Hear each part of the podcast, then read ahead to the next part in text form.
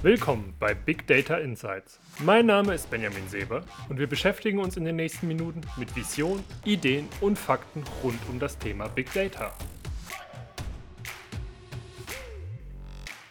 Heute geht es um das Thema NoSQL.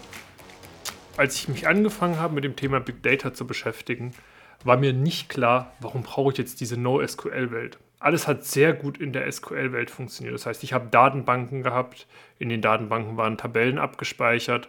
Man konnte über diese SQL-Abfragesprache sehr gut auf den Daten arbeiten, auch auf größeren Datensätzen mit mehreren Gigabyte, wo Finanztransaktionen in der Datenbank waren. Das war überhaupt kein Problem und ist auch eigentlich die Basis von vielen gängigen Systemen, sei es ERP-Systemen, sei es Warehouse-Systemen oder auch CRM-Systemen.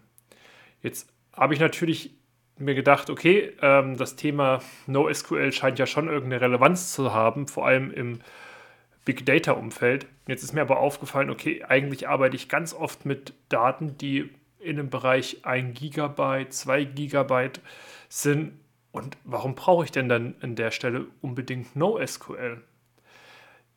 Dann ist mir ein Stückchen weit aufgefallen, okay, ich möchte mal vielleicht einen Data Lake aufbauen. Und dann kam so schrittweise für mich das Verständnis dazu, ähm, warum macht das Ganze denn überhaupt Sinn? Und zwar, es macht schon deswegen Sinn, weil Datenbanksysteme sehr teuer sind. Sie sind sehr teuer im Betrieb, sie sind sehr teuer in der Wartung, in der Hardware, die, was, die ich unten drunter habe und teilweise auch in den Lizenzen.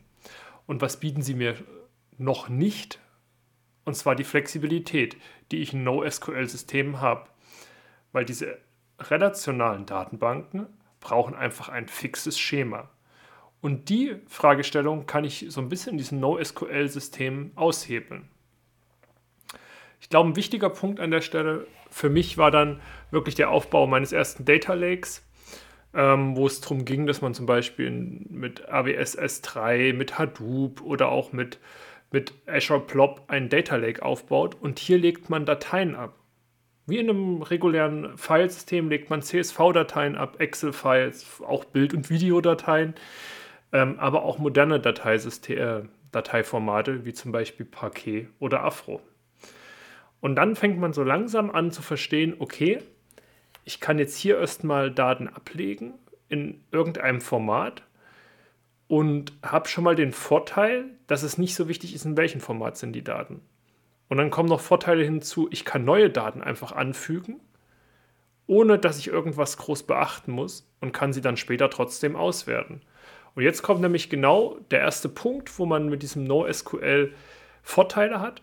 Man kann zum Beispiel in diesem Hadoop-Filesystem einfach Abfragen machen mit Hive, mit verschiedenen anderen Tools wie zum Beispiel Presto, und hat auf einmal die Möglichkeit, auf diesen inhomogenen Daten, mal kommen die Daten als CSV, mal als Paket, mal als JSON, ich komme gleich dazu, was das ist, ähm, einfach die Daten zusammenzufügen, zu verarbeiten und ähm, auch abzufragen.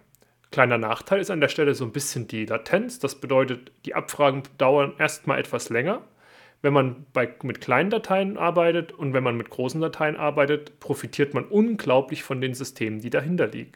Und zwar sind die auf einmal nicht mehr wie eine traditionelle Datenbank einfach nur auf einem großen Server, sondern sie bestehen aus vielen Servern. Und da kommt dann wirklich auch dieses NoSQL-Thema zum Tragen, dass man sehr gut Abfragen verteilen kann.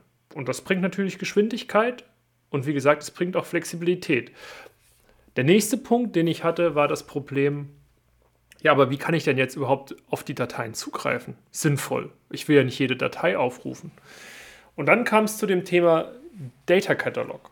Das heißt, man hat die Möglichkeit, die Metadaten aus den einzelnen Dateien, die unten drunter liegen, jetzt lassen wir mal Video- und Audio-Files außen vor, ähm, in einen Data Catalog zu schreiben und kann wieder eine Datenbank-ähnliche Struktur aufbauen die ein bisschen robuster ist als in der Datenbank, die weiterhin auf diesem äh, Big Data System bzw. auf diesem Data Lake aufbaut.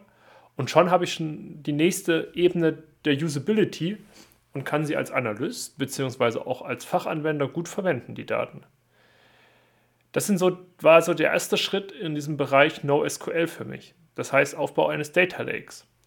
Dann ging das Ganze weiter und kam zu spezifischeren Anwendungen im NoSQL-Bereich, wo man jetzt auch wieder Datenbanktechnologien verwendet hat, wie zum Beispiel MongoDB ähm, oder auch DocumentDB oder auch Netzwerkdatenbanken.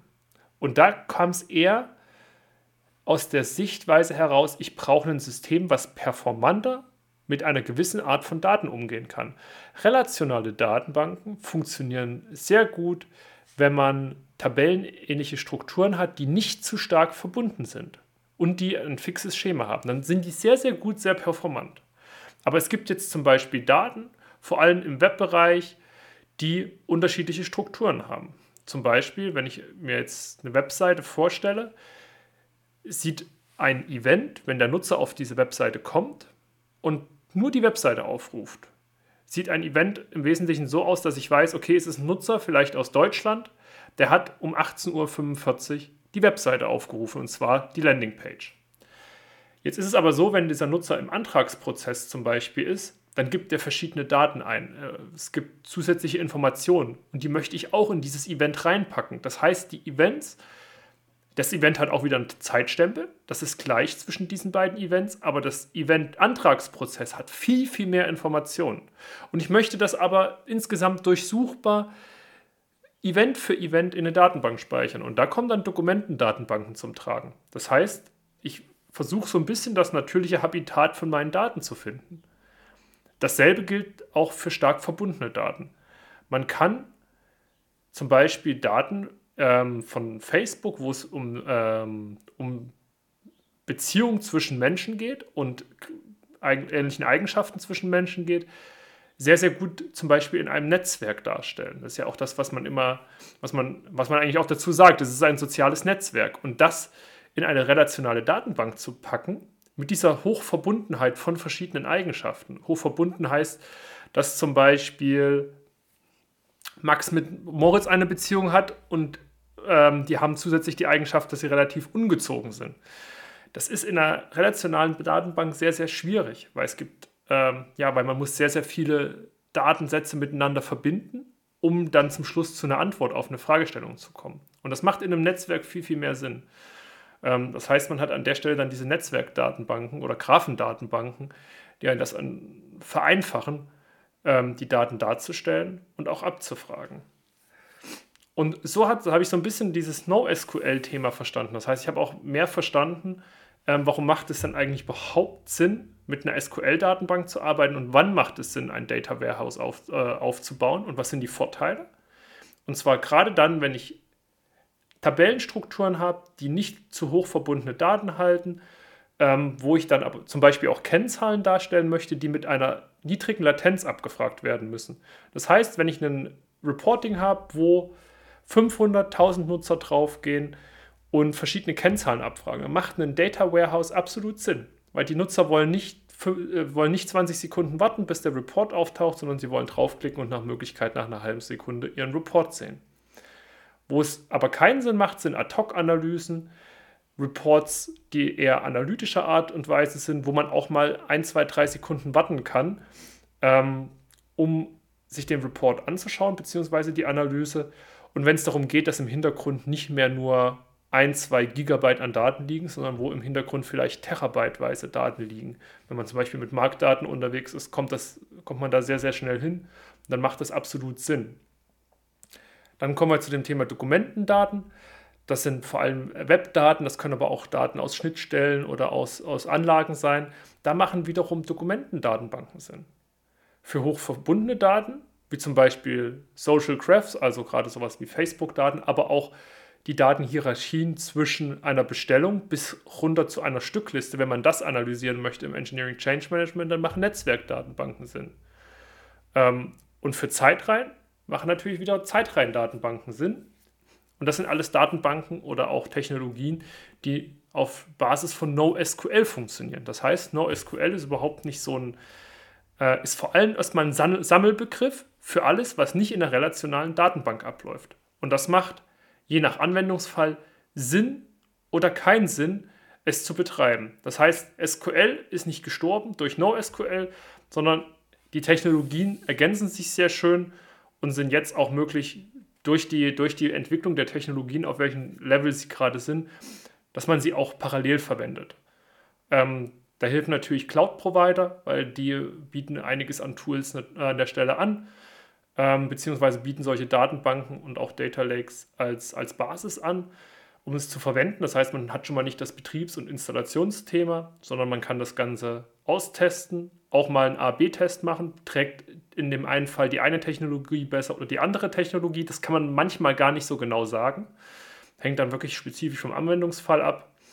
Und deswegen eine sehr, sehr schöne Ergänzung. Das ist eine ganze Palette an, an, äh, an Tools und an Möglichkeiten, die man jetzt hat, die man auch je nach Business Case ausspielen sollte. Habt ihr Erfahrungen, Fragen oder Meinungen zu dem Thema, dann würde ich mich sehr über Kommentare freuen und freue mich natürlich auch, dass ihr das nächste Mal wieder mit dabei seid.